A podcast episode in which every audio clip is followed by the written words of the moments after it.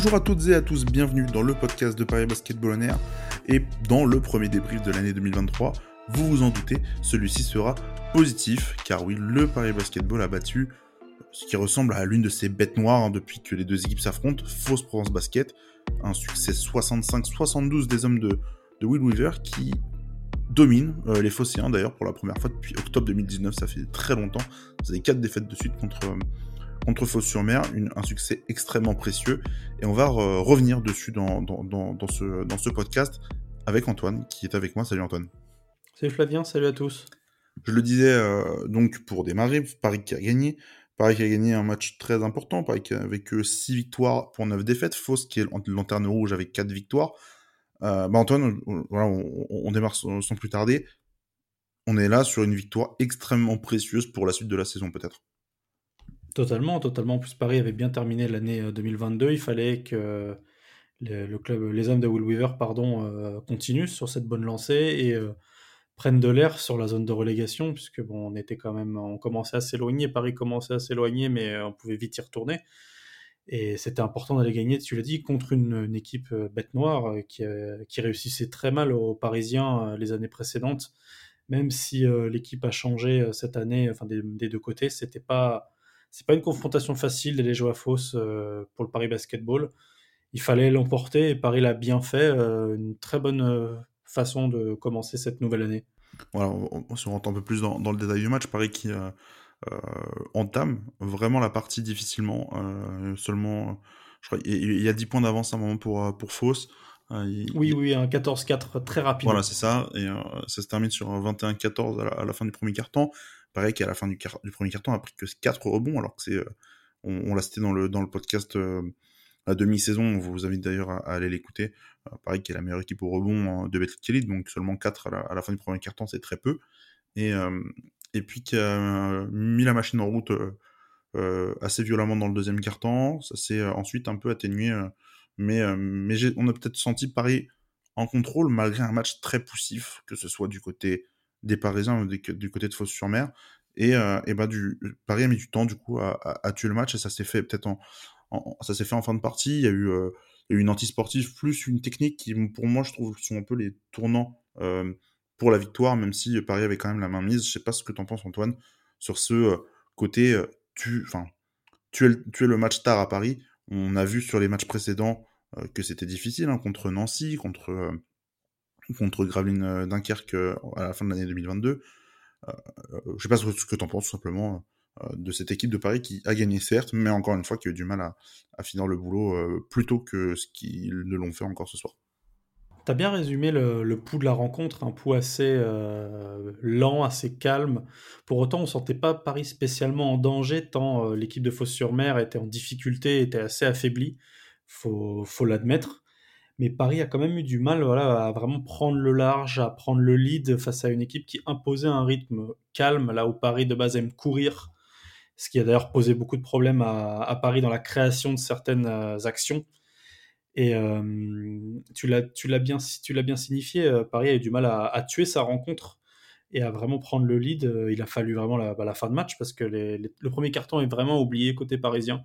Les deux et trois sont des font des, bonnes manches, hein, des, bonnes manches bien maîtrisées, avec quand même quelques erreurs, euh, surtout individuelles de, certains Américains. On peut citer Amir, Sims, on peut citer euh, notamment Tyrone Wallace sur des séquences, on en reviendra peut-être un petit peu plus tard. Mais on a, senti cette équipe de Paris en contrôle, mais en contrôle, euh, je sais pas si c'est très alternatif. Vraiment, on je domine, je suis supérieur, mais je n'arrive pas à instaurer un gap entre mon adversaire et moi. Pourtant, euh, ce qui peut paraître contradictoire parfois avec Paris, on voyait, euh, voyait Fosse-sur-Mer revenir, notamment euh, à trois points sur un shoot de Stephen Brown, si je dis pas de bêtises. Mais on sentait, on n'était pas spécialement inquiet en tant qu'observateur du Paris Basketball, là où parfois on a vu des équipes revenir contre Paris très souvent et, et vraiment totalement prendre le lead. Il a vraiment fallu que Paris obtienne un peu de réussite et comme tu l'as dit, euh, les, deux fautes sifflées sur la fin euh, ont fait très mal euh, à Fosse-sur-Mer qui s'est incliné. Mais au, final, il y, a, eu beaucoup moins de crainte que d'habitude une fois que Paris avait remis la main sur le ballon, parce qu'au début, par contre, c'était catastrophique. tu, parles du. Il n'y a pas eu de crainte sur cette, fin de match. C'est vrai que, voilà, Fauss s'est pas beaucoup rapproché, même s'ils n'ont jamais été distancés. Ils ne sont pas beaucoup rapprochés sur la fin de la, partie. Je crois qu'il y a eu plus 10 même à la fin de, pour, pour Paris. moi, je me, pose la question aussi. Fauss, c'est l'une des premières fois où je les voyais cette année. Je les avais un petit peu vus contre Monaco et le niveau de jeu était déjà, était déjà moyen. J'ai pas eu l'impression d'avoir une adversité euh, phocéenne extrêmement forte, en fait. et je me. Enfin, je, je sais pas ce que tu en as pensé, mais je me pose limite la question. Fausse, en en fait, je les ai trouvés limités. limités dans, dans, dans l'approche de leur rencontre. J'ai trouvé qu'ils ont beaucoup tenté de jouer sur la verticalité de, leur équipe. En même temps, c'est normal parce qu'ils leurs principaux atouts sont là-dessus mais que ça n'a pas du tout marché parce que bah, tu joues contre une équipe, pareil, qui euh, veut jouer très vite, certes, mais c'est surtout qui est extrêmement athlétique, extrêmement vertical, euh, notamment en raquette. Et quand Jérémy Evans fait pas un, match, un match excellent, quand Kamagate a, fait un chantier à l'intérieur, on en reparlera plus tard, euh, par exemple, ça, a fait très mal. Je sais pas que toi, tu as ressenti un peu ce, cette pas dire faiblesse parce qu'on n'a pas envie non plus de taper trop fort sur sur sur mer et que c'est pas le but aujourd'hui mais mais voilà, moi j'ai trouvé que l'adversité était quand même pas terrible du côté de, de, de, Fausse Provence Basket. Non, je suis d'accord avec toi. Je suis d'accord avec toi. C'est vrai que Paris, déjà, d'abord, est une équipe qui euh, défend très bien son cercle et euh, elle est l'attaquer comme ça euh, en verticalité, comme tu l'as très bien dit. C'était peut-être pas la meilleure stratégie à adopter pour les hommes de Rémi Valin. Et c'est vrai que cette équipe-là de Fausse, je la trouve intéressante. Elle a quand même des bons joueurs de basket. Il y a, des joueurs à citer qui sont bons. Euh, individuellement, on a vu quelques joueurs euh, réussir quelques coups, mais c'est vraiment quelques coups. Par exemple, Milan Barbic, bah, ancien parisien, a été très peu vu dans cette rencontre. On l'a vu faire deux, trois, quelques, deux, trois petites actions assez intéressantes, deux, trois passes notamment pour Stephen Brown. Vraiment, cette équipe. Ah, était gentil, hein, gentil. Oui, je suis gentil. je suis gentil, mais c'est qu'en fait, c'est que chaque joueur a eu sa petite action, mais au final, collectivement, cette équipe-là, elle n'a pas montré grand-chose. Il n'y a aucun moment où je me suis dit, cette équipe-là, euh, dans sa manière de faire tourner le ballon à son rythme, puisqu'il va être plus lent, va réussir à poser des problèmes euh, sur du poste, sur des tirs ouverts, sur du switch, sur du jeu en pick and roll, qui peut vraiment être pénible pour les Parisiens contre certaines équipes qui a pu, qui a pu l'être. Elle n'a pas montré grand-chose. Et c'est, c'est dommage pour eux en soi, vu, le, vu les qualités que peuvent avoir certains joueurs. Je pense que Faux, a quand même, on en parlait en off, qui a quand même une équipe et un potentiel pour courir aussi avec des joueurs athlétiques, et on l'a pas vu. Euh, ils ont décidé de jouer beaucoup plus euh, modéré, beaucoup plus calme, avec euh, un peu d'individualité et très peu de collectif au final. C'est mon avis. Et il faudrait que je revoie les vals collectifs de, de Fausse, peut-être que je me trompe, mais c'est la perception que m'a donné cette équipe. je regardais la, la, les vals collectifs de Fausse pour te répondre, 64 et 80 pour, pour Paris, donc il y a quand même une belle différence à, à, la fin. Ouais, elle est quand même imposante. Ouais, ouais, elle, elle, est imposante, mais c'est vrai que le, voilà, je, je, pense que si Fauss avait pu gagner, ça aurait été sur un, un, joueur qui, prenait feu. À mon avis, ce joueur-là, ça pouvait être que Stephen Brand sur, euh, sur la partie. Je te propose qu'on passe sur l'aspect tactique. On en a un tout petit peu parlé euh, en début d'émission. Euh, on voulait justement parler de ce rythme de match très lent qui, alors en début de saison, embêtait énormément Paris. On l'avait vu. Enfin, généralement, quand Paris le match, le match se ralentissait, Paris était en difficulté. Et depuis plusieurs matchs, depuis plusieurs semaines maintenant, lorsque le rythme ralentit, on l'a cité également euh, récemment dans les podcasts, euh, Paris est un peu plus à l'aise. Euh, collectivement, peut-être que ça va mieux aussi sur ce genre de, séquence un peu plus, sur demi-terrain. Mais encore une fois, alors, Fauss adore jouer comme ça depuis plusieurs saisons. Depuis, enfin, c'est l'ADN un peu de l'équipe depuis qu'ils sont, depuis que Paris les affronte. Fauss veut limiter le nombre de possessions une, sur la partie. Et ça a été le cas, mais je trouve qu'ils l'ont pas fait comme. Enfin, Fauss, en fait, n'a pas réussi justement à, bloquer, euh, à bloquer Paris comme il l'espérait. Et, euh, et encaisse quand même au final. combien ils ont pris? J'ai déjà oublié le score. 72 points. J'ai des souvenirs l'an dernier, Paris doit mettre 58, je crois, à, à la Parsemin, c'était euh, c'était déjà beaucoup moins moins important. C'était un écart de 5 points, quelque chose comme ça, c'était une cinquantaine. Hein, euh, ouais, c'était c'était très très peu. Bah, je te laisse je te laisse enchaîner Antoine sur euh, sur le rythme assez lent qui du coup pour une fois encore encore une fois du coup est tombé juste du côté de Paris. Ah, pour le coup, peut-être qu'à l'opposé de, à ce début de saison où Paris avait du mal avec ce type de jeu, peut-être que les joueurs, ou euh, je vais peut-être citer en citer un, Tyrone Wallace, peut-être apporte aussi beaucoup de sa qualité à, à mener son, à mener son équipe et euh, driver ses coéquipiers euh, quand euh, le jeu baisse en intensité ou court beaucoup moins vite. Là où Kyle Holman aime beaucoup galoper, voilà, on en a déjà parlé, beaucoup plus dans, la, dans, le, dans le calme et c'est ce qui a peut-être aussi aidé Paris, voilà, ce qui fait un bon match. Et c'est vrai que ce rythme-là, il a quand même beaucoup embêté les Parisiens. On l'a vu dans leur façon de faire tourner le ballon. On avait beaucoup de fautes bêtes ou des joueurs qui communiquaient mal dans leur, leur choix de passe, ou, ou soit alors le, porteur du ballon qui ne, qui ne regardait pas où il, où il passait où il passait où il passait la balle parce qu'on a vu quand même notamment Amir Sims perdre beaucoup de ballons euh, et se, se, perdre dans cette espèce de rythme très calme, très lent qui qui plaît pas forcément aux Parisiens euh, ou alors peut-être à 2-3 comme je le disais. Pour autant, cette fois-ci, Paris n'est pas tombé dans le piège de fausse comme ça a pu être le cas l'année dernière à deux reprises où Paris totalement euh, tombé dedans. Il y a un espèce d'apprentissage du côté de Paris, euh, de l'adaptation en fait au jeu de l'adversaire. C'est ce que Will Weaver disait en début de saison. Il voulait que les adversaires s'adaptent à son jeu et il se rend compte euh, peut-être que maintenant il faut aussi s'adapter au jeu de l'adversaire et jouer son propre jeu, là où Paris se faisait battre avant contre d'autres équipes. C'est intéressant de, voir cette maniabilité. Bon, c'est face à Fausse, comme on l'a dit, qui a montré un visage assez faible mais c'est déjà bien au final de ne pas tomber dans ce piège-là et de s'adapter grâce à peut-être un petit peu d'expérience aussi, je pense. Euh, au-delà de, au-delà de, de, ce rythme lent, je, voulais peut-être qu'on on, parle aussi de l'importance de ce match qu'on avait cité en, là, il, y a, quelques jours en, disant que vu le calendrier qui est au mois de, au mois de janvier pour Paris, euh, battre Faux-sur-Mer était plus que capital finalement. Je sais pas si toi tu as cette même analyse là-dessus. Ah si, totalement. Puis euh, on se rappelle quand même que Paris euh, bat rarement les équipes qui sont inférieures à elle. Enfin, surtout l'année dernière, c'était un mauvais, une, malédiction. C'était important de continuer à prendre de l'air. Et euh, sachant voilà, que Paris Basketball va jouer Dijon, va jouer Lasvel à, à l'Accor Arena, va encore continuer à se déplacer en Europe ou à recevoir en Europe. Donc c'est des matchs en plus dans la semaine.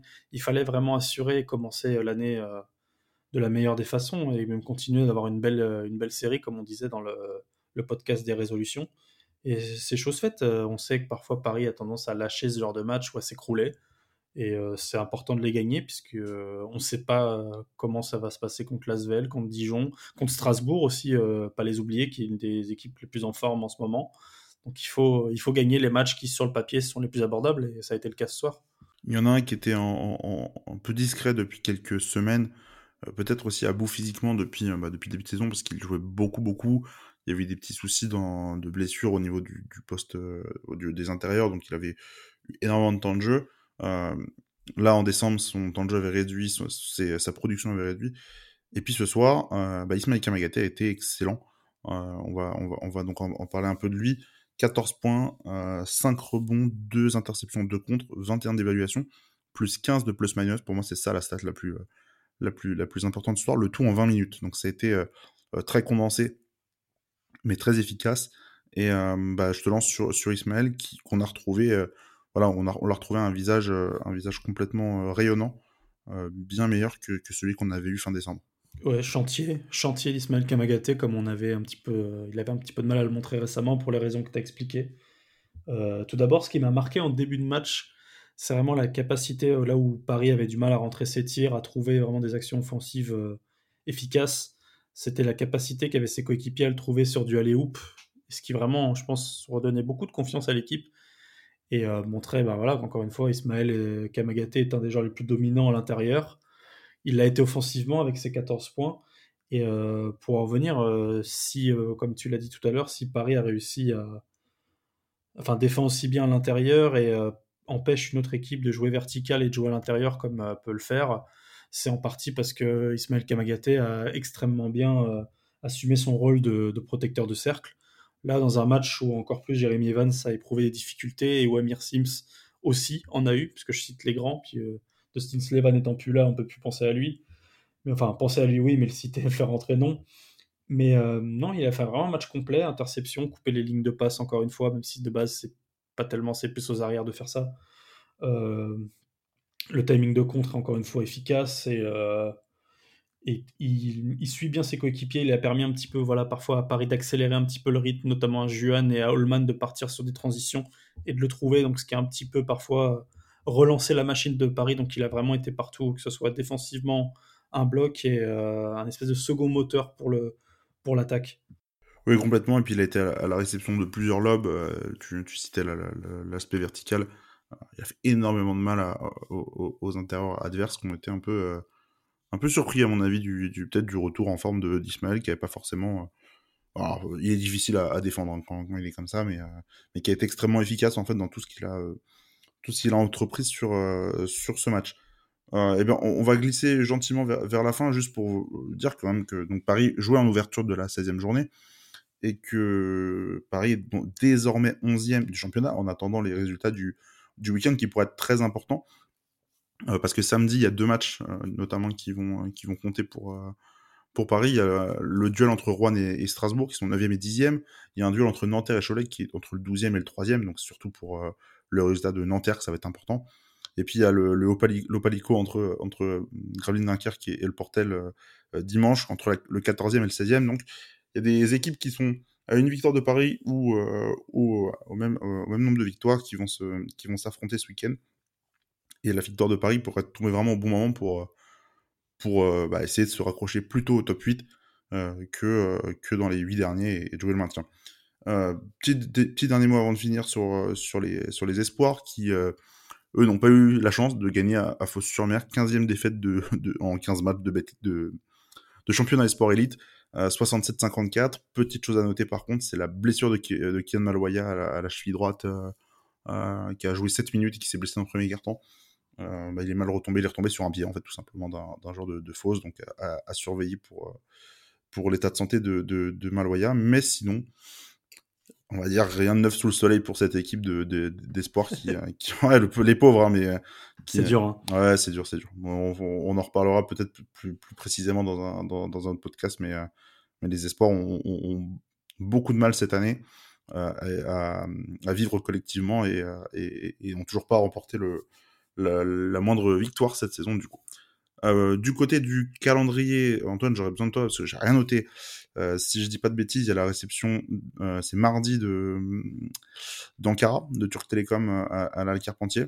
Absolument, absolument. Et après, je crois que c'est Strasbourg, mais j'ai un doute. Après, c'est Strasbourg, c'est le dernier match de la phase allée, dimanche 15 janvier. Exactement, et après, il y a la, réception de la à, la, à la oui, voilà, encore une, un déplacement à la Poêle Tel Aviv, donc ambiance assez chaude. Ils avaient été assez bouillants à Paris, et ensuite Paris Asvel euh, le 22 donc, à 17h. Donc ça va être intéressant en plus le, sur le, match de, Strasbourg justement parce que euh, Strasbourg actuellement est en 7-8, Paris est en 7-9 donc bah, c'est euh, des matchs qui pour le moment comptent double en fait dans, dans, les saisons de, ces deux équipes qui bah, pour, pour, voir à quel wagon tu vas pouvoir te raccrocher.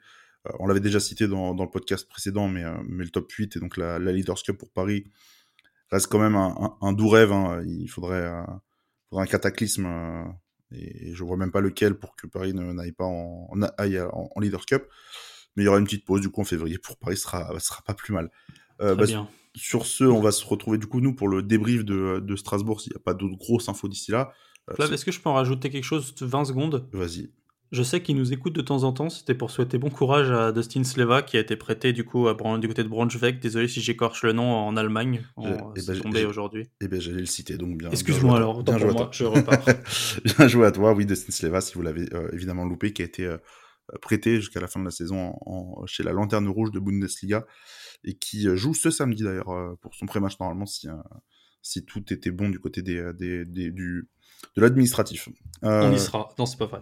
ça fait un peu loin, euh, bon euh, nous, on va se retrouver du coup pour le débrief de Strasbourg. On vous souhaite ben, du coup une bonne semaine à, vous. Les matchs qui vont suivre ont évidemment tous sur nos réseaux sociaux. Twitter, at Air, Facebook et Instagram, c'est toujours at Paris Et on vous souhaite encore une fois une bonne année et à très bientôt. À bientôt.